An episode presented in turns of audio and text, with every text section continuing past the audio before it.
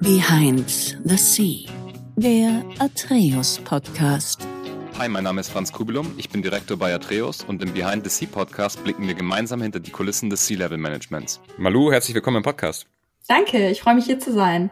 Ich freue mich auch, dass du da bist. Du bist die erste im Podcast, die das Thema Social Relationship und auch so Content Creation und solche Sachen innehat. Erste Unternehmerin, die wir haben. Sehr cool, freue mich auf das Thema. Es ist auch so ein Thema, wo ich selber mich sehr für interessiere. Deswegen bin ich gespannt, ob wir da auch die eine oder andere Diskussion heute ein bisschen führen können. Du hast ja mal ganz klassisch gestartet als ja, Social Media Specialist, Junior Specialist in dem Bereich, hast dann so vier, fünf Jahre dort gearbeitet und dich dann entschieden, selber zu gründen. Social Relation ist jetzt sozusagen deine Company, das machst du aktuell, hast aber auch noch ein Gründerinnen-Netzwerk gegründet, She Does heißt das. Da werden wir sicherlich bestimmt auch nochmal die eine oder andere Sache drüber sprechen. Malu, wie geht's dir heute? Mir geht's gut. Ich freue mich sehr, dass wir heute zusammen sprechen und dass wir uns auch so kennengelernt haben. Erstmal vielen, vielen Dank, dass du auch auf mich zugekommen bist. Ich liebe ja LinkedIn dafür, muss ich sagen. Ähm, ja, genau. Also alles, was du gerade gesagt hast, ähm, passt. Ich habe ähm, auf Company-Seite angefangen. Ich habe klassisch Marketing studiert. Ähm, mhm. Und habe dann erst auf Agenturseite ein bisschen reingeschnuppert in das ganze Digitalleben und habe da dann recht schnell gemerkt, ich will auf Unternehmensseite gehen und habe dann fünf Jahre auf Unternehmensseite gearbeitet. Da als Social Media Specialist und dann wirklich die klassischen äh, Schritte eigentlich durchgemacht, von Specialist zu Executive, dann Manager und dann Teamlead. Mhm. Das heißt, ich kann da relativ viel zu sagen, wie so diese, diese Schritte sind, die bin ich alle mitgegangen mhm. und habe dann die Möglichkeit gehabt, mich auch mit dem Wissen, was ich mir über die Jahre aufgebaut habe, selbstständig mit Social Relation zu machen. Cool. In der Selbstständigkeit habe ich dann sehr schnell gemerkt, dass ich ein Netzwerk brauche aus Gleichgesinnten mhm. und habe dann mein eigenes Netzwerk mit Chidas gegründet, genau. Super. Warst du schon immer Social Media affin, also auch schon vor den Jobs, oder hast du das dann so quasi mit dieser Marketing-Position dir dann angeeignet, weil du, weiß ich nicht, das halt einfach machen solltest? Ja, ich hatte kein Instagram, bevor ich bei GHD gestartet bin, okay. als Social Media Specialist. Ich hatte schon immer ein Interesse daran. Ähm, Facebook habe ich super gerne genutzt. Damals war dann ja Instagram schon the, the next big thing, so 2015. Ja. Hatte ich aber tatsächlich noch nicht. Und das. Spannende für mich war es, auf Unternehmensseite kennenzulernen und dann aufzubauen. Klar, ich habe mir dann auch ein persönliches Profil gemacht, aber ich war viel, viel aktiver und es hat mich viel mehr interessiert, dieser, die, den Marketing-Hintergrund mitzunehmen und es wirklich für eine Marke zu machen und war da tatsächlich dann auch gar nicht nur im Hintergrund als ähm, Organisatorin de, der ganzen Profile zuständig und Managerin, sondern war auch mit vor der Kamera und habe auch Livestreams gegeben, habe Tipps und Tricks gegeben, ähm, bin auf Events mit Creators live gegangen und das hat mir super viel Spaß gemacht und da habe ich tatsächlich nochmal von einer ganz anderen Seite dann Social Media einfach lieben gelernt und habe total gemerkt, okay, das ist extrem mhm. mein Ding. Die Menschen, die dort in dem Bereich arbeiten, gerade die Creator, die Guten sind, wahnsinnige inspirierende Unternehmer und Unternehmerinnen. Und mhm. das war tatsächlich dann so, das ist gewachsen eigentlich mit den Aufgaben, die ich dann auf Unternehmensseite ausgeübt habe. Cool. Ja. Würdest du sagen, dass da, also gibt es schon einen Unterschied, oder? Zwischen einem persönlichen Profil und dann auch einem Unternehmensprofil, weil man sagt ja auch, okay, das Unternehmensprofil braucht schon auch ein Gesicht. Du hast ja selber gesagt, du warst selber mit live davor. Aber es ist ja dann schon nochmal ein Unterschied, ähm, als wenn man jetzt als Privatperson, die aber vielleicht dann schon relativ viel veröffentlicht, also nicht nur mhm. passiver Nutzer mhm. ist, da ist schon nochmal ein Unterschied, oder? Ja, es kommt so ein bisschen darauf an, was man natürlich möchte. Ich mhm. persönlich fühle mich in dem Corporate Umfeld super wohl und dann mein Wissen weiterzugeben. Deswegen fühle ich mich jetzt auch mit meiner eigenen Company und Social Relation mhm. auch wieder super wohl, da auch dann mit Gesicht in Social Media aufzutreten. Ich bin mhm. persönlich jetzt nicht die, die mein Leben hundertprozentig den ganzen Tag mit allen teilt. Deswegen würde aus, also für mich persönlich macht es total Sinn, das in diesem Corporate und Educational Wissenstransfer Kontext zu machen und dann fühle ich mich da unfassbar wohl. Mhm. Ähm, es ist natürlich so, dass man mittlerweile als Unternehmensseite doch auch äh, viele Herausforderungen hat im Social Media, um wachsen zu können. Mhm. Ähm, da hat man natürlich, wenn man jetzt ein Creator-Profil hat, ein privates Profil, ein bisschen mehr Möglichkeiten, kann ein bisschen mehr cooleren Content machen und so. Da muss man immer so ein bisschen um die Ecke denken, um auch als Unternehmen wirklich heutzutage auch richtig coolen Content zu machen, der organisch auch wächst und bei der Zielgruppe gut ankommt. Das heißt ja auch nicht ohne Grund Social Media. Ich finde es mhm. immer super wichtig, dass man auch versteht, dass es darum geht, dass einem da Menschen kostenlos folgen, man da kostenlos ja. Werbung schalten kann. Und was interessiert denn dann wirklich die Menschen, die einem folgen? Wer ist denn meine Zielgruppe? Mhm. Und da gibt's ganz, ganz viele Möglichkeiten, aber trotzdem ist es gar nicht so einfach. Also ähm, ich glaube, viele denken immer, ach ja, ich lade halt einfach irgendwas hoch und kommen dann ja. aber an so eine Grenze, dass sie merken, oh Mist, und wie wachse ich denn jetzt und wie erreiche ich denn eigentlich die richtigen Leute? Das heißt, es ist schon auch eine richtige, ähm, ja, Disziplin geworden, sich da Experten auch an die Seite zu holen, um mhm. dann halt natürlich auch in dem Bereich zu wachsen. Mhm, cool. Du arbeitest ja hauptsächlich mit Brands zusammen oder arbeitest auch mit Einzelpersonen und machst so Personal Branding Geschichten und mhm, Kanäle? Beides tatsächlich. Beides. Also ich habe angefangen ähm, und Brands betreut klassisch ähm, und vor allen Dingen im Bereich Fashion, Lifestyle und Beauty, weil mhm. ich ja auch so sehr aus, aus der Beauty-Branche komme. Mhm. Und dadurch, dass ich aber im letzten Jahr selber sehr sichtbar wurde auf LinkedIn, weil es mir super viel Spaß macht, ich liebe die Plattform, mhm. mhm. kommen jetzt immer mehr Unternehmerinnen auch auf mich zu, die mit mir zusammen ihre Personal Brand noch mal ein bisschen schärfen okay. wollen. Und tatsächlich mache ich jetzt beides. Okay, interessant. Personal Branding ist schon, also speziell jetzt auf LinkedIn hast du ja schon gesagt, ich finde auch LinkedIn ist ein super Kanal, weil es eben jetzt nicht mehr so wie vielleicht vor zehn Jahren oder so noch so, ja, Jobsuche-Portal war, sondern es ist halt ein Netzwerkportal, man netzwerkt dort für auch relativ entspannten Aufwand und auch Kostenaufwand. Ne? So Netzwerkevents sind ja eigentlich auch sehr teuer. Kann man auf LinkedIn ganz, ganz praktisch umgehen. Aber es ist schon so der, sag ich mal, B2B gesehen und vielleicht auch generell für Business ist einer der, also fast der wichtigste Kanal, oder? Definitiv, auf jeden Fall. Also ich empfehle tatsächlich aktuell, man sieht es ja auch immer mehr, auch sehr vielen Creatoren, die aktuell eine große Reichweite haben auf LinkedIn oder TikTok. Wenn sie sich als Unternehmerin oder Unternehmer platzieren wollen, denkt LinkedIn mit. Es ist natürlich nochmal eine ganz andere Kommunikationsart plötzlich. Und gerade die Creator, die eine große Reichweite auf Instagram haben oder auf TikTok, die müssen sich schon nochmal wirklich komplett umdenken. Ich glaube, das geht uns oder fällt uns ein bisschen einfacher, wir die sozusagen von Brandseite kommen oder mhm. generell einfach ja von der Unternehmensseite kommen, ist es vielleicht noch mal ein bisschen einfacher. Ich glaube, uns fällt sogar einfacher, eher Text mit Bild zu formulieren, anstatt wirklich ähm, ja Videocontent zu produzieren mhm. oder den klassischen TikTok-Content äh, zu produzieren, indem mhm. ich mich gerade selber auch ein bisschen austeste und merke, das ist echt gar nicht so einfach. Mhm. Ähm, von daher definitiv und LinkedIn ist da aktuell die beste Plattform, um sich wirklich als Unternehmen Unternehmer und Unternehmerin darzustellen. Wichtig ist natürlich trotzdem auch da eine gewisse Strategie dahinter zu haben und zu sagen, aber als was will ich denn wahrgenommen werden? Weil man merkt gerade schon so einen extremen Anstieg an Creatorinnen, die auf mhm. äh, LinkedIn posten. Und dann finde ich es immer wichtig, aber man sagt, okay, welche Themen möchte ich denn bespielen und für was möchte ich denn auch dann sichtbar sein und nicht einfach, ich möchte auf LinkedIn sichtbar sein. Mhm. Ja, macht Sinn. LinkedIn ist ja so auch so ein bisschen im Wandel. Ich glaube, das hat einerseits damit zu tun, dass man durch die Pandemie die Leute halt mehr zu Hause waren, dann wollten sie vielleicht mehr Netzwerken, gehen vielleicht doch öfter mal auf LinkedIn und loggen sich da ein. Dann ähm, kommt natürlich auch noch dieses Twitter-Thema jetzt dazu, wo ich mir auch vorstellen kann, dass einige halt abwandern und dann auf LinkedIn gehen und halt generell dieser permanente Wachstum von Social mhm. Media.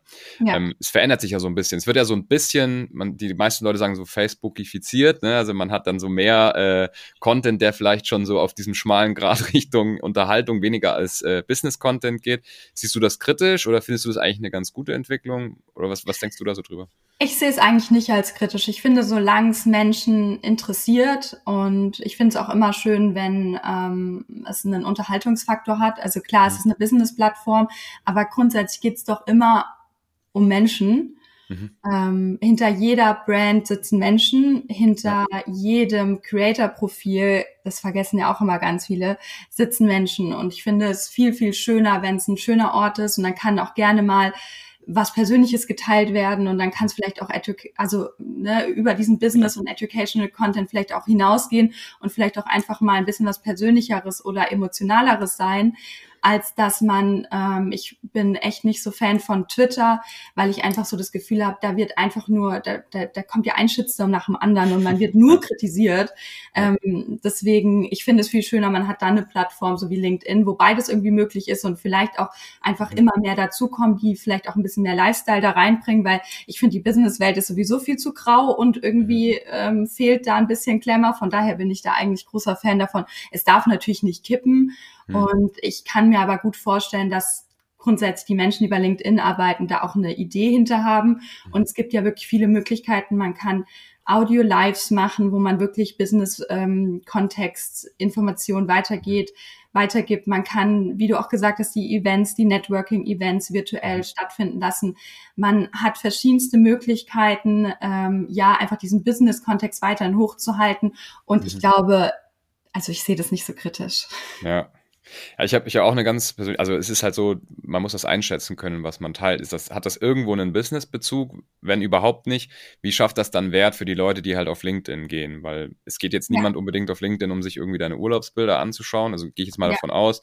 Außer die haben vielleicht sogar dann halt einen interessanten Beitrag dazu, warum du jetzt da aus dem Urlaub einen Post machst. Vielleicht hat er ja einen Business-Bezug.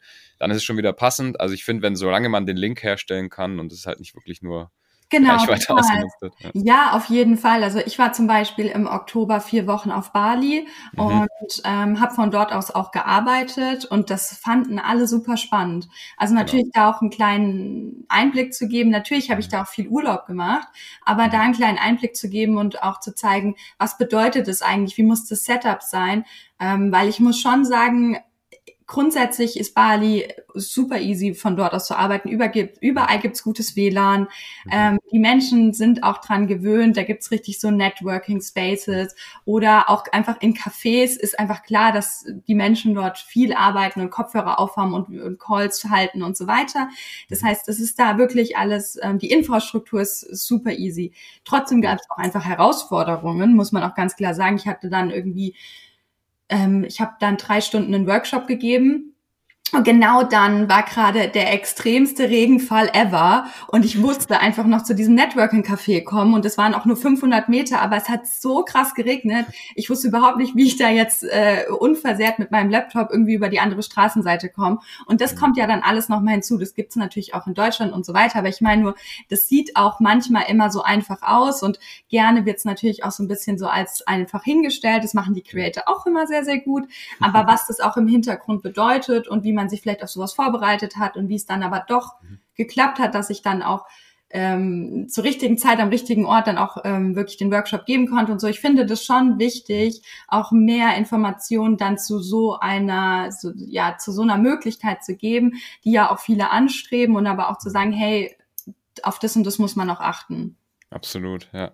Bist du so ein digitaler Nomade? Also bist du unterwegs und arbeitest irgendwie so von, von überall oder ist war jetzt nur so eine Ausnahme, die du halt ab und an im Jahr machst? Ja, ich glaube, ich wäre es gerne mehr. Okay. Also ich mag den Lifestyle schon ganz gerne und ich habe auch gesehen, dass es super gut funktioniert. Mhm. Aber ich bin doch ein Routinenmensch und ich brauche auch mein Zuhause und ich muss mich da auch wirklich sehr, sehr wohlfühlen und auftanken können, um dann auch diese Energie zu haben, ein Unternehmen zu führen und aufzubauen. Also gerade baue ich das ja auf. Es ist ja noch nicht so, ich habe jetzt eine Mitarbeiterin und es bedarf mhm. natürlich schon sehr viel Energie, sehr viel Organisation, sehr viel Disziplin. Ja. Und da brauche ich mein Safe Space zu Hause. Deswegen, ich könnte jetzt nicht jeden Monat irgendwo anders sein. Ähm, das würde ich einfach energetisch, glaube ich, nicht schaffen. Aber ja. ähm, ich habe, ich nehme es mir vor, auf jeden Fall einmal im Jahr, so drei bis vier Wochen schon dann irgendwo anders von irgendwo anders her zu arbeiten, weil es einfach bei mir unfassbar gut funktioniert, wie ich gemerkt habe. Das ist meinen Kunden grundsätzlich total egal. Ähm, klar, mittlerweile wünschen sich schon viel, viel mehr Kunden auch, dass man sich persönlich trifft, aber das kann man dann in drei bis vier Wochen ja auch schon mal ganz klar kommunizieren. Okay, da ist man nicht da, da kann man die ähm, Termine nur virtuell ähm, abhalten und das ist gar kein Problem. Von daher, ähm, ich glaube, so eine Balance ist bei mir schon aber wichtig. Okay, interessant. Stichwort Routinenmensch. Wie sieht ja. denn so ein, so ein typischer Tag bei dir aus? Gib uns mal so ein Day in the Life auf. Wann stehst du auf? Wie geht's dann weiter? Hast du so Morgenroutine oder irgendwie sowas? Wie, Führ uns da mal durch. Also ja, habe ich. Ich stehe immer um sieben auf. Okay. Ähm, das ja. habe ich aber auch schon ähm, auf Corporate-Seite so gemacht. Also okay. das funktioniert für mich, das ist genau meine richtige Uhrzeit. Da wache ich meistens, wenn der Wecker nicht gestellt ist, auch von selber auf. Das mhm. heißt, äh, sieben ist eigentlich immer, wache ich immer auf und dann gehe ich zweimal die Woche, gehe ich joggen. Das heißt, wenn wir uns mhm. jetzt mal einen Tag rausnehmen, wo ich joggen gehe, dann gehe ich mhm. joggen. Da treffe ich mich tatsächlich mit meiner Schwester und meiner Mama und wir gehen ah, erstmal eine halbe Stunde joggen. Das ist ziemlich cool. Mhm. Ähm, das ziehen wir jetzt auch schon seit über einem Jahr wirklich durch, dass wir das zweimal die Woche machen und es tut sehr gut. Mhm. Ähm, dann ist mir mein Frühstück heilig und mein Kaffee. Mhm. Dann frühstücke ich erstmal. Ich esse äh, Müsli, aber eigens zusammengemixtes Müsli. Ich habe meine Dinkelflocken, dann habe ich okay. meine Chiasamen, dann habe ich mein meine Hanfsamen, dann habe ich, also ich habe mir das so zusammengestellt, wie ich merke, dass ich ähm, die beste Energie habe, ähm, okay. auch mit Magerquark. Ähm, ich mache relativ viel Sport, da brauche ich ein bisschen mehr Eiweiß. Mhm. Das heißt, mein Frühstück ist mir super wichtig. Selbst wenn ich, gut, Bali ging jetzt nicht, aber selbst wenn ich mal eine Woche irgendwo in Europa oder Deutschland mit dem Auto unterwegs bin, mische ich mir das meistens so zusammen und dann nehme ich das mit. Ah, okay, okay. Genau. Ähm, und mein Kaffee, genau. Und dann ist es tatsächlich ähm, ganz klassisch so, dass ich am Laptop bin und Kundentermine habe. Mittlerweile machen wir doch auch sehr viel Content selber. Das heißt, ich bin auch sehr viel am Produzieren. Ich habe das Glück mit Celine, die mir ganz oft einfach Beispiele rüberschickt und sagt, sagt, hey Malu, kannst du das mal ganz kurz für mich einsprechen? Dann mache ich das kurz. Das sind dann irgendwie so drei, vier kurze Videos, die ich dann einmal für sie abdrehe. Ähm, dann stelle ich die ihr zur Verfügung und sie macht dann daraus den Content, den sie machen will. Dann ist es tatsächlich, ähm, wir sind ja schon aufs äh, Frauennetzwerk zu sprechen gekommen, was ich mit Jana zusammen letztes Jahr gegründet habe. Da habe ich ganz, ganz tolle Unternehmerinnen mittlerweile im Netzwerk und da haben wir ganz oft Mittagessen oder einen Kaffee. Also das ist schon, weil es hier auch gerade im Umkreis Mannheim, Heidelberg, Karlsruhe und so weiter ähm, gerade ist. Wobei wir uns jetzt auch vergrößern. Also das nächste Event ist in Köln zum Weltfrauentag cool. im März. Ähm, aber trotzdem haben wir hier so unsere Base und ähm, das ist immer ganz schön. Da geht man dann irgendwie zusammen Mittagessen, spricht irgendwie ja über die Herausforderungen, die Problematiken. Es gibt doch ja auch sehr viel im Hintergrund, was ähm, ja auch einfach dann noch dazu kommt. Das heißt, mhm. da tut's immer gut, so einen kleinen Austausch zu haben. Dann mache ich tatsächlich ganz ähm, typische Sachen wie mit dem Steuerberater telefonieren, äh. Buchhaltung machen, Belege sortieren. Ja, genau. Und wenn es natürlich dann ähm, so ein bisschen more special ist, dann bin ich doch recht viel auch in, in Köln oder in München oder auch mal in Berlin unterwegs und besuche die Kunden. Oder Frankfurt habe ich tatsächlich auch recht viele durch mhm. die Location mit Mannheim. Frankfurt ist nur eine Stunde entfernt. Genau, und gebe dann da einen Workshop oder bin bei einem Event eingeladen. Okay. Ja. Interessant, interessanter Tag. Ähm, fangen wir ganz am Anfang an. Du, du machst ja Müsli selber. Achtest du so auf deine Ernährung sehr, sag ich mal? Oder ist es eher so, okay, du weißt, was gesund ist und guckst da schon drauf, aber jetzt nicht so wirklich penibel, dass man jetzt sagen würde, man guckt genau auf die Nährstoffe oder solche Sachen? Wie ist das bei dir? Mm, also ich habe mich ganz lange mit Ernährung auseinandergesetzt. Mhm. Tatsächlich hat es angefangen, als ich äh, sehr, einfach viel gearbeitet habe, habe ich gemerkt, okay, ich brauche einfach viel mehr das, also ich brauche richtiges, gutes Essen, damit ich auch leistungsfähig bin. Mhm. Ich habe mittlerweile so das Gefühl, ich kann das fast so ein bisschen vergleichen mit einem Profisportler. Nicht, dass ich ja. jetzt extrem darauf achte, aber ich habe schon das Gefühl, ich habe auch um zwölf immer unfassbar Hunger, weil ich so von mhm keine Ahnung, neun oder sagen wir mal halb neun bis um zwölf auch echt Gas gebe und mein, mein, mein Gehirn dann auch einfach viel verbrennt. Das heißt, ich habe schon irgendwie mir äh, ja sehr viel Gedanken darüber gemacht und mich auch da weitergebildet und Bücher gelesen, was mhm. gesunde Ernährung bedeutet und versuche doch das auch so gut wie es geht zu, zu ermöglichen, ähm, um dann auch so leistungsfähig zu sein. Natürlich gibt es auch Tage und mal Wochen, wo ich das überhaupt nicht mache, mhm. wobei doch mein Frühstück eigentlich immer sein muss, tatsächlich. Okay. Ja. Okay, cool. Bis, ist irgendwie so gewisse, äh, weiß ich nicht, äh, Diät oder sowas, wie jetzt, oder, oder halt vegan, irgendein Ernährungsstil, den du da folgst, okay. oder ist egal?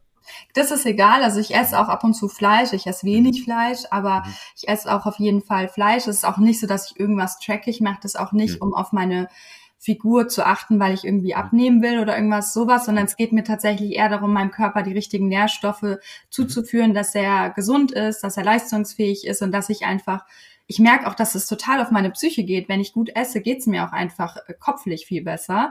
Und da weiß ich so ein bisschen, was mir gut tut. Und da ist es tatsächlich auch dieses morgens, diese verschiedenen Körner, die ich mir ins Müsli mache, die tun mir total gut. Und dann achte ich schon drauf, dadurch, dass ich abgesehen von, von ähm, Joggen auch Kraftsport mache, dass ich genug Eiweiß zu mir nehme, ähm, weil das tatsächlich, glaube ich, in unserer Gesellschaft total untergeht, dass wir eigentlich echt was ja, Eiweiß angeht, echt unterernährt sind meistens, um, wenn man ein bisschen Muskeln aufbauen will, ähm, das auch zu fördern und schaue so ein bisschen, dass ich halt Vitamin C zu mir nehme und wenn es so grau ist wie die letzten Monate, dann auch so ein bisschen Vitamin D3. Okay, ja. Ich meine, ist ja richtig, also muss man ja eigentlich machen. Ich meine, die Ernährung ist nicht mehr so einfach wie früher irgendwie, wo, ja. wo man in der Steinzeit war. Da hatte man halt nur ne, so Fleisch und was man halt so gefunden hat. Jetzt heutzutage hat man alles Mögliche, muss man halt darauf achten und auch irgendwie so ein bisschen vorplanen, wie du es machst. Ja. Ähm, sehr cool. Jetzt sagst du, du machst dann noch, du machst dann auch noch selber Content recht viel. Wie wichtig, wie wichtig ist es eigentlich, dass du selbst auch guten Content produzierst? Ähm, fragen da vielleicht so auch die Kunden danach oder schauen die da drauf? Ich meine, klar, die kommen dann natürlich auf dich, wenn sie dich vielleicht da auch mal sehen. Aber wie wichtig ist es als als Agentur oder als, als, als, als Entrepreneur in dem Space, dass man selber auch Content macht? Mhm. Also im ersten Schritt würde ich sagen, dass das Wichtigste ist, dass man grundsätzlich sichtbar ist. Also eine gute mhm. eigene Website zu haben, ist unfassbar wichtig. Mhm. Und in, und das dann auch über Social Media zu verlinken. Und da würde ich tatsächlich sagen, wenn man einen guten, ähm, geführten LinkedIn-Account hat, reicht es komplett. Wenn man natürlich auch sich da das Netzwerk aufbaut und so ein bisschen auch sein, sein, seine Values da veröffentlicht und ja. Ähm, ja, da auch stetig wächst und zeigt, was man kann, seine Kunden veröffentlicht und mhm. ähm, sein Wissen auch weitergibt. Das wäre, würde für mich heißen, okay, Hausaufgaben gemacht. Alles mhm. andere habe ich die Erfahrung gemacht, ist tatsächlich nicht so wichtig. Also es ist jetzt meinen Kunden nicht so wichtig, ob ich selber die, mhm. das perfekte Reel mache oder selber das mhm. perfekte TikTok. Es ist eher wichtig, was habe ich mit, mit welchen Kunden habe ich schon gearbeitet und was haben die für Content schon gemacht oder wie ist deren Social Media Strategie oder wie ist deren ähm, Ambassador ähm, oder Influencer ähm, Setup, dass man da natürlich so ein bisschen Erfolge aufweisen kann. Dass man jetzt selber aktiv wird, ist tatsächlich, wenn dann eigentlich einfach nur so ein intrinsisches Ding. Ich habe da mhm. einfach total Bock drauf und ähm, will es auch selber können. Also wenn man so den, den, den Drang dazu hat, es einfach nicht nur zu wissen, wie es geht, sondern auch selber zu machen, weil ich muss tatsächlich sagen, ich, ich finde es schon ein Unterschied zwischen, man weiß theoretisch, wie es geht und man macht ja. es praktisch, weil, wie gesagt, ich habe gerade erzählt, ja ganz kurz, ähm, dass ich mich gerade in TikTok übe, das ist mhm. nochmal so was ganz anderes. Und mhm. ganz lustig, weil meine kleine Schwester ähm, das gerade total peinlich findet, was ich da mache. Ich finde es selber ah, okay. peinlich, aber ich glaube, ähm, ja, ich komme noch dahin, dass ich ähm, erstens weiß, wie, wie, wie ich, also es ist ja auch so ein persönliches Ding, ne? wie fühle ich mich wohl in diesem Kontext. Das ist genauso, wie man sich ja. auf LinkedIn eine Strategie macht und die dann am Ende hoffentlich funktioniert, ist die bei TikTok nochmal eine andere und das dauert ein bisschen. Und ich finde immer, ist doch total egal, was andere drüber sagen. Wenn man selber Bock drauf hat, zu machen, empfehle ich immer und motiviere immer jeden, mach's einfach, geh vor die Kamera und teste dich im Endeffekt nach fünf Monaten, wenn es dann richtig gut läuft, will jeder von dir lernen, wie es geht. Von daher ja. durch. Okay, wie alt ist deine Schwester, dass sie es peinlich findet? Fast 18, also deswegen ah, okay. ist peinlich. das ist peinlich. Die ja, sind gut. zum Beispiel, das ist ganz interessant, ähm, die ist tatsächlich eigentlich nur auf TikTok.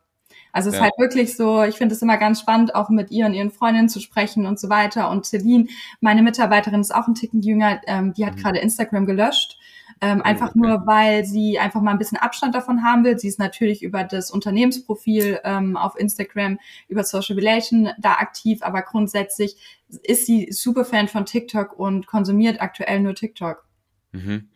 Ja, ist sehr interessant. Ich meine, TikTok steht ja super in der Kritik, so von allen Seiten. Ich finde teilweise ein bisschen zu harsh, weil die anderen Plattformen ähnliche Thematiken und Probleme haben wie TikTok. Ich meine, bei TikTok spielt halt noch dieses chinesische Thema mit dazu, obwohl das ja eigentlich zwei getrennte äh, Firmen sind. Ne? Kann man jetzt wieder drüber sagen, was man will, aber teilweise schon ein bisschen zu sehr in der, in der Kritik, wie ich finde, weil, naja, ja. das ist eine soziale Plattform. Also ja, ich, ich ich fand es auch, also tatsächlich, als diese ganze Thematik aufkam und als äh, TikTok, TikTok dann so das neue Ding war, das wurde ja, umgeändert von Musically, ähm, mhm. war ich auch noch auf Unternehmensseite und es wurde lang und breit diskutiert, tatsächlich natürlich. Ähm, mhm. Und auf wenn man von Corporate-Seite dran geht, ist es auch eine richtige Entscheidung. Ich finde, wenn man als Creator vor Ort ist oder mhm. diese, diese Plattform nutzt, ist es tatsächlich natürlich wichtig, dass man sagt, okay, was bringt mir diese Plattform und mhm. ähm, bin ich eine Person, die da jetzt Mehrwert-Content bietet in Form von andere Personen ähm, in dem Bereich, den man vielleicht ja eine Expertise aufgebaut hat. Wenn man darüber sein Wissen teilen kann, finde ich schon so Plattformen natürlich sehr, sehr wertvoll. Aber ich finde es auch immer schwierig und man sollte unbedingt sowas diskutieren und auch dann sagen, wollen wir da wirklich sein? Wollen wir sowas unterstützen oder nicht? Mhm, absolut. Jetzt hat sie sich von Instagram gelöscht, weil sie ein bisschen Abstand kriegen will. Das, das klingt so ein bisschen wie damals wir bei Facebook. Ne? Ja, gell? auch irgendwann gelöscht. Glaubst du, dass das so ein, ist das ein Muster, dass so Plattformen einfach ich weiß nicht, Facebook verschwindet jetzt ja nicht, das muss man ja auch sagen. Die haben immer noch Jedes glaub, die Millionen Nutzer. von Nutzern. Ja. Facebook ist ja. immer noch die größte Plattform. Also wenn ich tatsächlich mhm. ähm, Unternehmen berate, die auch beispielsweise ähm, ja im B2B-Content wirklich noch machen, sei es jetzt, wenn wir jetzt mal in die Haarbranche gehen und es ist ein, ein Partner oder ein hm. Kunde, der wirklich auch Friseure als Ansprechpartner hat, da empfehle hm. ich immer extrem Facebook, weil Facebook noch eine super große Community hat und gerade das Thema Communities aufzubauen in Form von Gruppen und so weiter, ist mhm. da sehr spannend. Vor allen Dingen, weil sich auch so viele rausziehen auf Facebook und nur noch Copy-Paste machen, was sie auf Instagram veröffentlichen, mhm. ähm, ist es gerade wieder spannend, sich Facebook wirklich anzunehmen und zu sagen, wie ist unsere Strategie da? Was kommunizieren wir da? Wie bauen wir uns da eine Community auf? Und mhm. wir wissen ja auch, dass gerade in den nächsten Jahren das Thema Community ein extremes Value-Thema wird. Von daher, warum nicht auch Facebook mitnehmen, wenn da auch eine gewisse Zielgruppe sitzt? Mhm. Finde ich spannend mit der Community. Wir, wir, wir haben ähnliche Diskussionen bei uns auch und ähm, generell finde ich das Thema natürlich auch spannend und manchmal ecke ich da auch mit unseren Kunden äh, mal dran und dann redet man da kurz drüber. Was ist denn der Unterschied zwischen, ich habe ähm, 200.000 Follower auf Instagram und ich habe eine Community? Also mhm. da gibt es ja einen Unterschied, oder? Ja, da gibt es Unterschiede, weil natürlich ist es immer die Frage, wie wertvoll die Community ist. Ähm, es gibt ja einige Tools, die man auch mittlerweile nutzen kann, wo man ganz genau auch in die Communities reinschauen kann. Mhm. Das nutzen natürlich mittlerweile sehr viele Influencer-Marketing-Agenturen oder natürlich auch die Abteilungen in den Unternehmen, weil es sehr, sehr wertvoll ist, weil mittlerweile man verstanden hat, dass es nicht darum geht, okay, der Creator hat sehr viele Follower, den buchen wir jetzt einfach mal, sondern mhm. okay, wie ist denn die, die echte Reichweite und wer ist, wer sind denn die Personen, wie alt sind die? Man kann mittlerweile sogar eine Einschätzung der des Income, also der, der was oh, okay. ungefähr die Zielgruppe an Einkommen hat, ähm, okay. einschauen. Das ist natürlich alles so ein bisschen, das ist ähm, alles ein bisschen hochgerechnet und so ganz genau können die das nicht wissen. Das ist wahrscheinlich dann ein Algorithmus, der sieht, wie die mhm. Community mhm. halt auf welche Produkte, die der Influencer dann in die Kamera hält, ähm, irgendwie okay. reagiert. Ich weiß nicht genau, wie es funktioniert, aber es geht tatsächlich. Mhm. Ähm, und ähm, natürlich aus welchem Land, ähm, welche Interessen und so weiter. Das heißt, diese, diese Zahl ist halt gar nicht ausschlaggebend dafür, sondern dann muss man natürlich nochmal ganz klar runterbrechen und dann ist es trotzdem noch wahrscheinlich eine sehr, sehr große Anzahl an Menschen, die trotzdem sehr relevant sind für das eigene Produkt oder die eigene Kommunikation, die man machen will. Deswegen, ich finde auch, aktuell ist ein großer Trend darin, das so, da so ein Bashing reinzubringen und das irgendwie so als negativ darzustellen. Ich finde, mhm. dass man Hochachtung davor haben muss, wenn jemand zwei, sich 200.000 Follower über, über einige Jahre ja. jetzt aufgebaut hat. Das ist wirklich ein Knochenjob und harte. Arbeit. Von daher finde ich das auch schade, dass das gerade so ein bisschen in Frage gestellt wird alles. Aber dieses Community, wir merken das zum Beispiel gerade bei unserer Community, die wir aufgebaut haben mit She Does Mhm. Wir haben da eine echt kleine, aber feine Community. Auf LinkedIn sind wir so ungefähr 650 Unternehmerinnen auf unserer mhm. Unternehmensseite mit Shidas und auf Instagram, den haben wir ganz neu aufgemacht, sind wir, glaube ich, so zwischen 200 und 300 gerade. Aber die sind so engaged und die wollen immer auf die Events kommen und uns hat jetzt gerade auch die Rhein-Neckar-Zeitschrift ähm, angefragt für ein Interview. Ähm, das ist mhm. hier so die lokale ja, ja, Zeitschrift, ja. genau. Also da passiert so viel, obwohl eigentlich cool. die Community so klein ist, aber die mhm. ist so, ähm, die ist so wertvoll, weil das natürlich alles Unternehmerinnen sind, die dann wiederum auch Unternehmen haben, die auch mhm. Mitarbeiter führen, die auch Investorinnen in anderen Unternehmen sind. Das heißt, diese Strahlkraft, die diese mhm. kleine Community, kleine aber feine Community hat, ist unfassbar wertvoll. Und da sind wir echt dankbar zu oder für, mhm.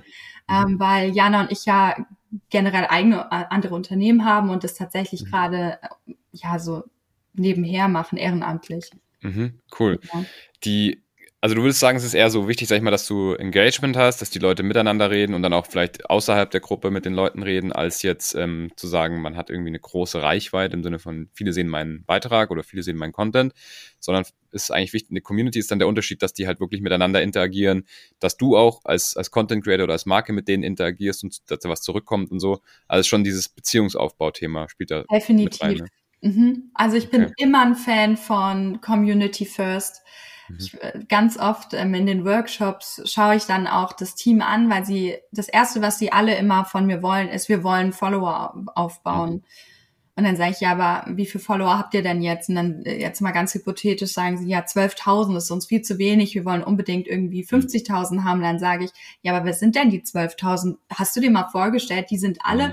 ihr seid, ihr steht irgendwo und diese 12.000 stehen irgendwie um euch rum. Ihr, das sind so viele Menschen, die sind so wertvoll. Wenn alleine nur 200 davon wirkliche Brandlover sind und täglich irgendwie interagieren, immer die neuesten Produkte kaufen, ich mhm. weiß nicht, ob das dann so schlecht wäre. Von daher, wenn man sich wirklich für diese hypothetischen 12.000 jetzt wirklich dann aber auch interessiert ja. und mit denen in die Interaktion geht, die wirklich involviert in die, in, in, und als Community auch anspricht, dann ist das super wertvoll. Also dieses höher, schneller, weiter. Ich kann es verstehen, aber wenn man sich dann um seine bestehende große Community oder Followerschaft nicht kümmert, ist die Frage, wie interessiert sie dann am Ende auch vielleicht Sinn, wenn man dann einen neuen Produktlaunch hat oder irgendwas Wichtiges kommuniziert oder dann auch wirklich angewiesen ist auf die mhm. Community, die man sich aufgebaut hat. Mhm. Ja, sehr interessant. Also du sagst, interagieren ist wichtig, dass man sich mhm. mit denen beschäftigt, versteht, was die für Leute sind. Hast du noch so irgendwie Tipps, wie man jetzt nicht Follower aufbaut, sondern eine Community aufbaut? Gibt es da irgendwie noch so ein paar? Ja, tatsächlich. Also ich finde, da kann man sich sehr viel von Crea guten Creatoren abgucken. Mhm. Wenn Creator zum Beispiel ein Produkt lancieren oder mit einer Marke zusammen was zusammen kreieren, dann äh, nehmen sie die Community meistens in diesen ganzen Prozess mit. Mhm. Und das sehe ich oft, dass Unternehmer und Unternehmerinnen oder Brands da sehr Sorge haben, wie viel dürfen sie teilen, ähm, erstmal ganz viel im Hintergrund machen und dann plötzlich sagen, so und jetzt haben wir ein neues Produkt. Und manchmal ist es so, hä, okay. Ähm, mhm. Also ich finde es total spannend, wie Creator das machen, einfach ihre Community komplett mitzunehmen mhm. oder sogar auch die Möglichkeit geben, dass sie mitentscheiden können, hey, welche Farbe gefällt euch denn am besten? Oder hey, wir wollen unser Produkt, wie es gerade ist, updaten. Mhm. Habt ihr denn irgendwas, was euch aktuell stört? Auch mal mhm. E-, echt so ein echtes Interesse zu haben, ist super wertvoll. Man macht sich natürlich angreifbar und es ist natürlich auch eine gewisse ja, also natürlich hat man Restrisiko, dass man sich irgendwie auch vielleicht von seinem hohen Ross runtergeht, man ist die allumfassende ähm, tolle Brand, die weltweit irgendwie bekannt ist, wenn man mhm. irgendwann dann auch mal in den Dialog geht und nicht immer in diesen Monolog und immer irgendwas rauskommuniziert und nichts rein reinlässt. Mhm. Ähm, aber ich sehe da große Möglichkeiten und glaube auch, dass es der nächste Weg ist, jetzt sich wirklich in diese Richtung zu bewegen, weil, glaube ich, auch die junge Zielgruppe es anders gar nicht mehr haben will, sonst haben die gar kein Interesse. Klar gibt es noch diese It-Brands und die brauchen das vielleicht nicht, aber mhm. die ist man ja auch nicht immer. Klar. Okay. Also super, super spannendes Feld. Du merkst schon, ich äh, kann da, ich freue mich da mal mit jemandem drüber zu sprechen und was zu lernen. Ähm, jetzt versuchen wir aber mal nochmal einen Schritt zurückzugehen und ein bisschen herauszufinden, wie du da hingekommen bist, wo du jetzt bist. Du kommst aus Mannheim, bist du auch in Mannheim aufgewachsen?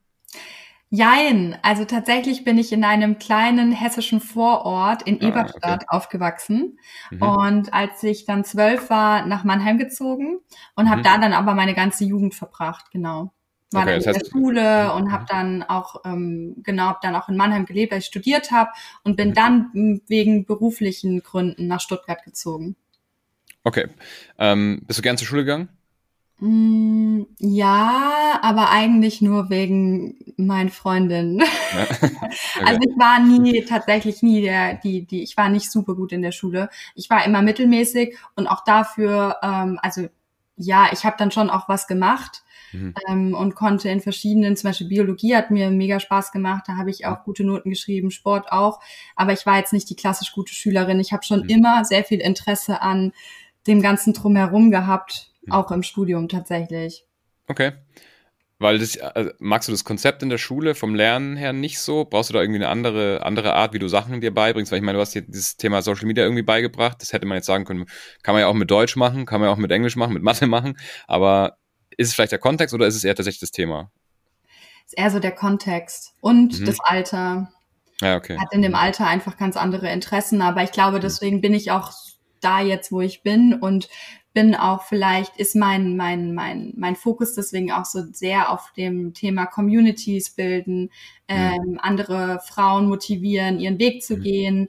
Ähm, auch das ganze Social Media und Influencer-Thema ist eigentlich ein reines, man kann mit den Menschen, man hat sich natürlich eine Expertise aufgebaut, aber es geht eigentlich immer, untergebrochen geht es mir immer um den Menschen.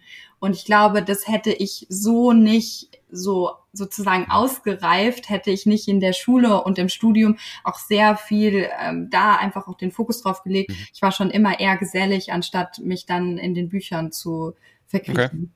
Okay, okay. okay. Ähm, dann warst du auf dem Gymnasium wahrscheinlich dann da in der Stadt, wo du dann groß geworden bist? Genau, ich habe Fachabi gemacht. Genau. Ja. Okay. Und dann hast du studiert. Hast du dann auch Marketing studiert oder war das mhm, BWL? Ich habe klassisch Marketing studiert, ja. Mhm, cool. Ähm, was war denn der allererste Job, den du gemacht hast? Also nicht nach dem Studium, sondern kann natürlich auch so ein Ferienjob gewesen sein oder irgendwas ja. dergleichen. Ich habe, als ich ähm, 16 wurde, also ich habe schon die ganze Zeit, ich liebe es zu arbeiten. Ich weiß, es manchmal ein bisschen komisch, ich ecke da manchmal bei LinkedIn auch an, aber ich arbeite einfach sehr, sehr gerne und das habe ich schon immer gemacht.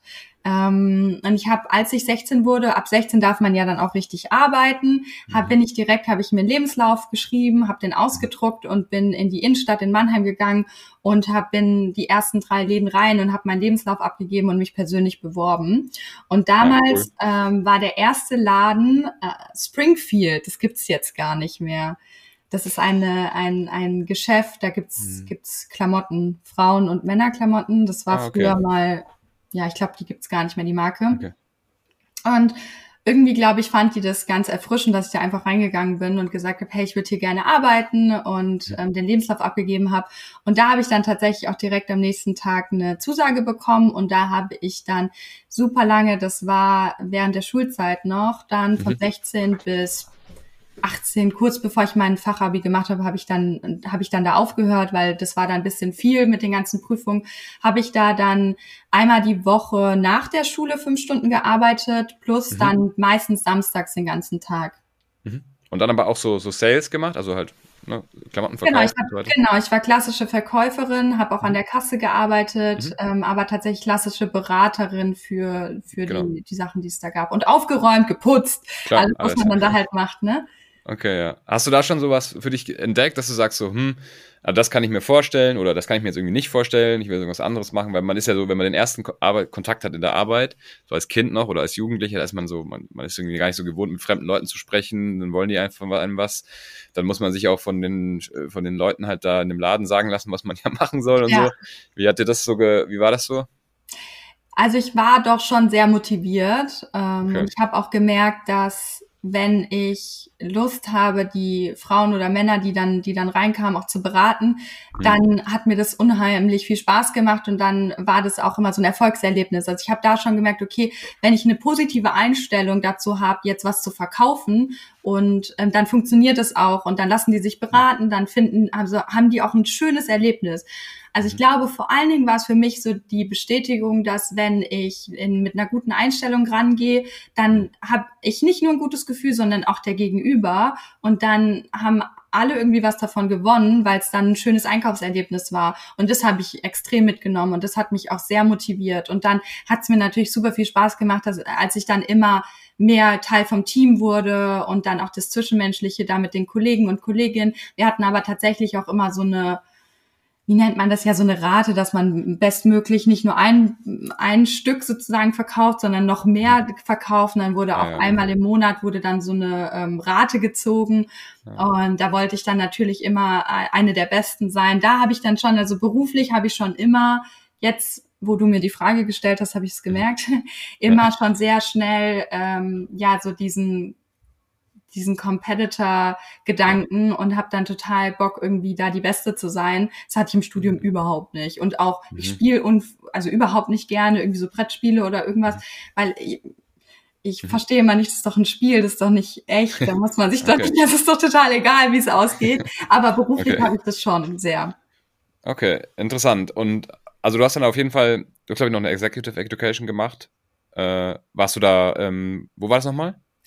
Bei der Yale University habe ich das gemacht. Genau. Also ich habe dann, genau, ich habe dann Marketing studiert, dann mhm. ähm, habe ich in einer Agentur angefangen ähm, mhm. und habe dann auf Corporate gearbeitet und das ähm, ja waren diese verschiedenen Stationen, die wir schon besprochen hatten. Und mhm. dann in der, als ich dann relativ lang schon Managerin war, ähm, mhm. ich konnte in den Jahren davor eine super tolle Partnerschaft mit der Influencerin Pamela Reif aufbauen, die mhm. dann international, das ist ja ein recht, also sozusagen Konzern dann auch, wo, wo die Marke, bei der ich gearbeitet habe, dann auch untergegliedert ist. Und mhm. ähm, da wurde einmal im Jahr wurde da, wurden da Awards verliehen und da okay. durfte ich dann tatsächlich diese Partnerschaft einreichen ähm, und oh. habe daraufhin auch gewonnen ähm, und habe da ein, ein mhm. Preisgeld bekommen für eine digitale Weiterbildung. Und dieses Preisgeld habe ich dann in die digitale Weiterbildung bei der Yale University investiert und habe das oh. parallel gemacht. Also das waren dann doch schon 20 Stunden in der Woche, um okay. diese Executive Weiterbildung zu machen. Das ging drei Monate. Mhm. Der letzte Monat, da war ich dann schon selbstständig. Das ging dann ganz gut, aber die zwei Monate davor ähm, als Teamlead in der Kombination dann noch, mhm. das war schon heavy, aber es hat mir super viel Spaß gemacht und auch die Bestätigung zu haben, ähm, dadurch, dass ich auch weiß, dass ich jetzt nicht immer mein Bestes gegeben habe in der Uni. ja. ähm, dann aber jetzt mit einem mit einer Disziplin, die mir unfassbar Spaß macht und wo ich auch glücklicherweise einfach super gerne lerne und mich mhm. immer weiterbilden will, auch nochmal die Bestätigung zu haben, dass ich da genau richtig bin und dass ich da auch bei einer Uni in dem Bereich auch irgendwie mithalten kann und, und auch das Zertifikat hat man am Ende nur bekommen, wenn man wirklich 80 Prozent der Punkte erreicht hat. Das habe ich mhm. erreicht. Das war schon cool. cool. Ja, sehr gut, ja. Ja, siehst ja, ist ja immer das, der Setting und der Kontext ein bisschen, ne, fürs Lernen. Das ist immer so. Wie ist das Thema Weiterbildung? Wie, wie bildest du dich denn heutzutage weiter? Weil man hat durch die Disruption der, der, ähm, ja, der ganzen Bildungsindustrie ja maßlos viele Möglichkeiten. Kannst Kurse machen, ne? kannst Online-Kurse machen, YouTube, lesen, Magazine. Wie machst du es heutzutage? Hast du da so ein mhm. Vorgehen oder so, wie du dich weiterbildest? Ich, so? ich bekomme ein paar Newsletter. Das ist für mich wichtig, dass ich so mhm. snackable einfach so auf dem neuesten mhm. Stand bin. Das ist für mich ja. immer super wichtig. Dann höre ich unfassbar gerne Podcasts. Deswegen bin ich dann mhm. auch ganz gerne Sehr mal gut. Gast. Aber ich höre auch sehr gerne so Wissenspodcasts, also wirklich, wo es um die Themen Digital Marketing, wo wirklich die Trends diskutiert werden und so weiter. Dann finde ich es immer sehr, sehr spannend, nach, ähm, nach, also in die USA oder nach China auch zu gucken, wie entwickelt sich denn da der Creator-Markt oder auch der mhm. Social-Media-Markt, weil wir sind ja doch immer so ein bisschen hinten dran. Von Klar. daher kann ich allen nur empfehlen, die in dem Bereich eine Expertise aufbauen wollen und dann vielleicht auch andere Menschen ja beraten wollen in dem Bereich, schaut auch mal oder abonniert Newsletter aus den USA oder schaut, ladet euch mal die chinesischen Social Media Apps runter. Das kann man alles machen. Es gibt auch wirklich tolle Podcasts, wo Menschen über den Creator oder Social Media Markt in, in China sprechen. Wenn man sich da viel Wissen aneignet, dann ist das sehr, sehr hilfreich für den deutschen Markt. Von daher würde ich mal sagen, tatsächlich klassisch Newsletter und Podcast. So, ja. Okay. Okay. Sehr, sehr cool. Irgendwann hast du dich ja dann entschieden, du gründest jetzt selber. Wie war das so, wie ist da so der Gedankengang gewesen, dass du dann, hast du dann irgendwann gesagt, so, hm, ich will jetzt, ich wäre lieber einfach unabhängig oder hast du gesagt, ich würde auch gerne jetzt einfach mal in meine eigene Tasche arbeiten? Das sind ja wahrscheinlich viele Sachen, die da mit reinspielen. Aber wann war der Moment und, und, und wie war das so für dich? Was hast du da so für mhm. Gedankengänge gehabt? Ich dachte nie, dass ich mich mal selbstständig mache. Ich habe mhm. mich wahnsinnig wohl auf Unternehmensseite gefühlt mhm. und das ist einfach innerlich irgendwie gekommen. Das war wie so eine Weiterentwicklung. Ich will gar nicht sagen, dass es eine Weiterentwicklung grundsätzlich für jeden Menschen ist, sondern mhm. bei mir war das so. Ich finde, ähm, jeder sollte auch wirklich, ja, nochmal sich überlegen. Also das Beste ist nicht selbstständig zu sein, so für jeden. Also jeder ist unterschiedlich und das bedarf schon sehr viel Disziplin und Organisation und mhm niemand sagt dir mehr von, niemand sagt, also sagt dir mehr, ob deine Arbeit gut ist oder nicht, so, ne? Also es gibt so viele mhm. Dinge, die bei der Selbstständigkeit auch einfach irgendwie mit, mit, mitkommen, die doch recht, doch recht schwierig sind. Deswegen finde ich es immer wichtig zu sagen, wenn es einem liegt, dann auf jeden Fall versuchen. Aber es ist, es muss, man ist nicht, nicht mhm. beruflich super erfolgreich, wenn man nicht selbstständig ist, sondern wenn man eine Karriere auf Unternehmensseite macht, finde ich sogar manchmal echt Hut ab, ähm, diese Leitern da hochzuklettern. Ne? Das ist auch Klar. so schon sehr, sehr intensiv. Das heißt, ähm, bei mir war es einfach innerlich so dieses Gefühl, dass ich ähm, mich irgendwie weiter entfalten wollte und ich tatsächlich auch in der Selbstständigkeit dann auch gemerkt habe, dass ich eigentlich die ganze Zeit schon wie selbstständig gearbeitet habe mhm. auf Unternehmensseite. Klar, natürlich war das dann auch wahrscheinlich der Grund, warum ich diese Schritte so auch in dieser Intensität jedes Jahr befördert und, und neue ja. Positionen bekommen habe. Aber wenn du noch nie selbstständig warst, wusstest du, wusstest du das auch nicht. Also mir war das tatsächlich nicht so klar. Ich habe schon gemerkt, dass ich eine stärkere intrinsische Motivation habe, die Projekte anzugehen. Ich habe aber auch wahnsinnig gerne für die, für die Marke gearbeitet. Das ist eine ganz, ganz tolle Marke, international bekannte Marke. Ich habe da super viel viel gelernt. Ich habe auch tolle Kollegen und Kolleginnen gehabt, tolle, ähm, ja, auch natürlich Geschäftsführer und so weiter, die mich auch gefördert haben und alles. Das heißt, für mich war es schon wichtig, diese, diese, diesen Growing-Prozess in einem Unternehmen zu machen und auch ähm, diese Bestätigung auch zu bekommen, okay, du kannst was, du bist gut, wir befördern dich jetzt. Also das hat mir schon sehr viel Selbstbewusstsein, glaube ich, in meinem beruflichen Werdegang gegeben, um den Schritt auch machen zu können, dass ich mich selbstständig gemacht habe. Und das war dass dadurch, dass ich über die Brand natürlich viel unterwegs war, habe ich viel, viele Menschen kennengelernt, auch von verschiedenen Brands, die ja, immer cool. wieder natürlich auch mal gefragt haben, hey Malu, kannst du uns das nicht auch beibringen? Und okay, ähm, perfekt, ja. dann habe ich irgendwann gedacht, warum nicht? Ich, und ich habe mir tatsächlich dann ein Jahr gegeben. Das war dann 2021 im Mai. Mhm. Habe ich mich selbstständig gemacht oder nee, April. Und dann habe ich mir ein Jahr gegeben und gesagt, okay, ich habe auch ein bisschen was angespart und ich könnte mhm. mich ein Jahr komplett finanzieren, wenn jetzt gar nichts läuft. Und dann kann ich immer noch gucken. Okay. Und dann hat's aber direkt hatte ich eigentlich die ersten Kunden schon im ersten Monat und dann ist es super gut ah, okay. angelaufen. Aber wahrscheinlich auch, oder mein Gefühl war, auch weil ich da so eine Entspanntheit reingebracht habe und auch gesagt habe, ich schaue auch erstmal, wo meine Reise hingeht, in welche Richtung will ich mich genau entwickeln. Ich wusste auch noch nicht ganz genau, was will ich anbieten. Es war schon klar, irgendwie Social Media und Influencer-Beratung, aber mhm. was kommt noch hinzu? Das heißt, ja, ich habe dem Ganzen Zeit gegeben, dass sich das entwickelt und das kann ich auch jedem nur empfehlen, sich da nicht zu viel Stress zu machen, sondern dem Ganzen auch eine gewisse Entspanntheit gegenüberzubringen. Natürlich muss man dafür auch finanziell ähm, ja ein bisschen mhm. Puffer haben. Mhm. Das wollte ich gerade fragen. Du hast ja ein bisschen was angespannt. Du bist jetzt nicht äh, cold reingesprungen, sag ich mal, und hast gesagt, so, ich brauche jetzt drei Kunden in den ersten drei Monaten, weil sonst äh, kann ich meine Miete nicht mehr zahlen, sondern du hast schon angespart, hattest dann so dieses eine Jahr, was du gesagt hast. Ich bin ja auch oft jemand, der dann fragt, ob man da noch parallel auch dann in einer Vollzeitbeschäftigung war oder Teilzeit und dass man halt so einen fließenden Übergang hatte. Also du willst schon sagen, ein bisschen Nummer sicher, es ist nicht verkehrt. Total, auf jeden ja. Fall. Also ich habe ja auch, ähm, bevor Corona hatte ich schon Social Relation gegründet in Teilzeit mhm. 2019 okay. und habe dann da, dadurch, dass ich äh, bei der Marke halt im, im Social Media und, und so weiter, also Digitalmarketing gearbeitet habe, habe ich dann klassisch ähm, physische Events organisiert. Meine erste Kundin war Kathi Hummels und es mhm. war doch ein sehr, sehr großes Projekt und es hat aber trotzdem wunderbar zusammen fun funktioniert. Mhm. Mir war damals noch nicht so richtig klar, dass einfach eine, keine Ahnung, 70-Stunden-Woche nicht gesund ist, sondern ich habe einfach gedacht, so, boah, krass, man kann ja einfach arbeiten bis zum Umfallen, ist ja total geil. ähm, hab schon dann auch körperlich gemerkt, okay, irgendwann so, okay, das äh, mhm. geht so eigentlich nicht. Ähm, es war aber eine gute Erfahrung, weil ich finde es immer wichtig zu wissen, wo ist meine Grenze, also bis wohin kann Absolut. ich gehen und was passiert dann auch. Deswegen habe ich das gemacht und es war natürlich ein super Start für mich, um meine Selbstständigkeit einmal anzutesten, ähm, cooles Projekt auch selbstständig gemacht zu haben. Dann kam Corona, dann war die Eventbranche erstmal komplett flachgelegt und ich habe mhm. dann auch komplett gesagt, nee, die, die, meine Arbeit auch bei der Brand ist so wichtig in der Zeit, ich ähm, leg das still. Genau, ähm, aber vielleicht war es dann auch dieses, ich hatte dann Selbstständigkeitsluft geschnuppert und ähm, das ja. war dann gar nicht so lange, dass ich dann äh, dann doch es auf Vollzeit gemacht habe.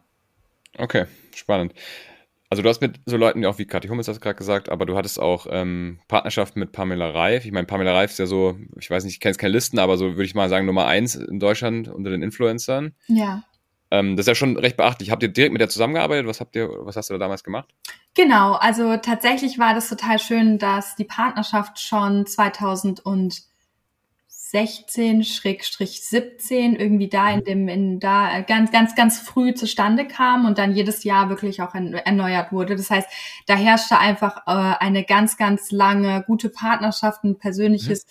gutes eine gute Beziehung und so wurde dann ähm, jedes Jahr einfach coole Kampagnen zusammen entwickelt und ich kann es jetzt gar nicht sagen, wie groß Pamela in der Zeit schon war. Sie hatte schon super viele Follower und das war mhm. natürlich für uns und für die Marke auch cool. Aber gemeinsam da so auch so zu wachsen, war das Schöne daran. Genau. Ja, und Pamela mhm. als einfach unfassbar tolle Unternehmerin. Also da kann man sich ganz viel von abgucken. Und vielleicht ist es auch natürlich dadurch, dass sich mhm. diese Persönlichkeiten auch doch einfach ähm, im Privaten und persönlich auch kennenlernen durfte, für mhm. mich vielleicht auch dann noch mal mehr der diese Inspiration da, okay, ich mache auch was eigenes, ähm, weil das sind auch schon, das darf man echt nicht unterschätzen, das sind richtige Unternehmer und Unternehmerinnen, die so große Creator mhm. sind. Das wollte ich gerade fragen. Also ich verfolge das auch so ein bisschen, jetzt nicht so direkt den Content, also ich mache jetzt nicht die, die Workouts, die Dance-Workouts, ähm, obwohl ich äh, das eine oder andere sicherlich auch ganz gut mal mitmachen könnte. Aber ich habe auch letztens irgendwie äh, Kamuschka in einem, in einem Podcast gehört. Ja. Ähm, das ist schon ziemlich heftig, was die so mit irgendwie, weiß ich nicht, manchmal mit ihren Familien oder mit ihren Partnern irgendwie so für ein Business haben. Ne? Die haben ja teilweise sechs, sieben Umsatz, äh, also Revenue Streams und die machen alle irgendwie so siebenstellige Umsätze das, das musst du mit einer Firma ja erstmal schaffen. Das ist ja, ja schon eine, eine, mächtige Wirtschaftsmacht, sag ich mal, die mhm. sich da mhm. gerade aufbaut, oder? Ja, das sind ganz clevere Leute. Also mhm. wirklich sehr, sehr ins, in, inspirierend, auch in dem Umfeld zu arbeiten. Und das Besondere, das ist natürlich immer total schön, wenn es auch klappt, dass, dass die Familie irgendwie ähm, mitarbeitet, weil man dann natürlich mhm. auch so ich glaube, in dem Umfeld ist es manchmal schwierig, dann auch Vertrauenspersonen zu haben und natürlich Familie. Da kann man sich im besten Fall natürlich dann auch hundertprozentig vertrauen und dann auch wirklich gemeinsam Gas geben. Und genau, also ein Beispiel ist auch Kam von Kamuschka,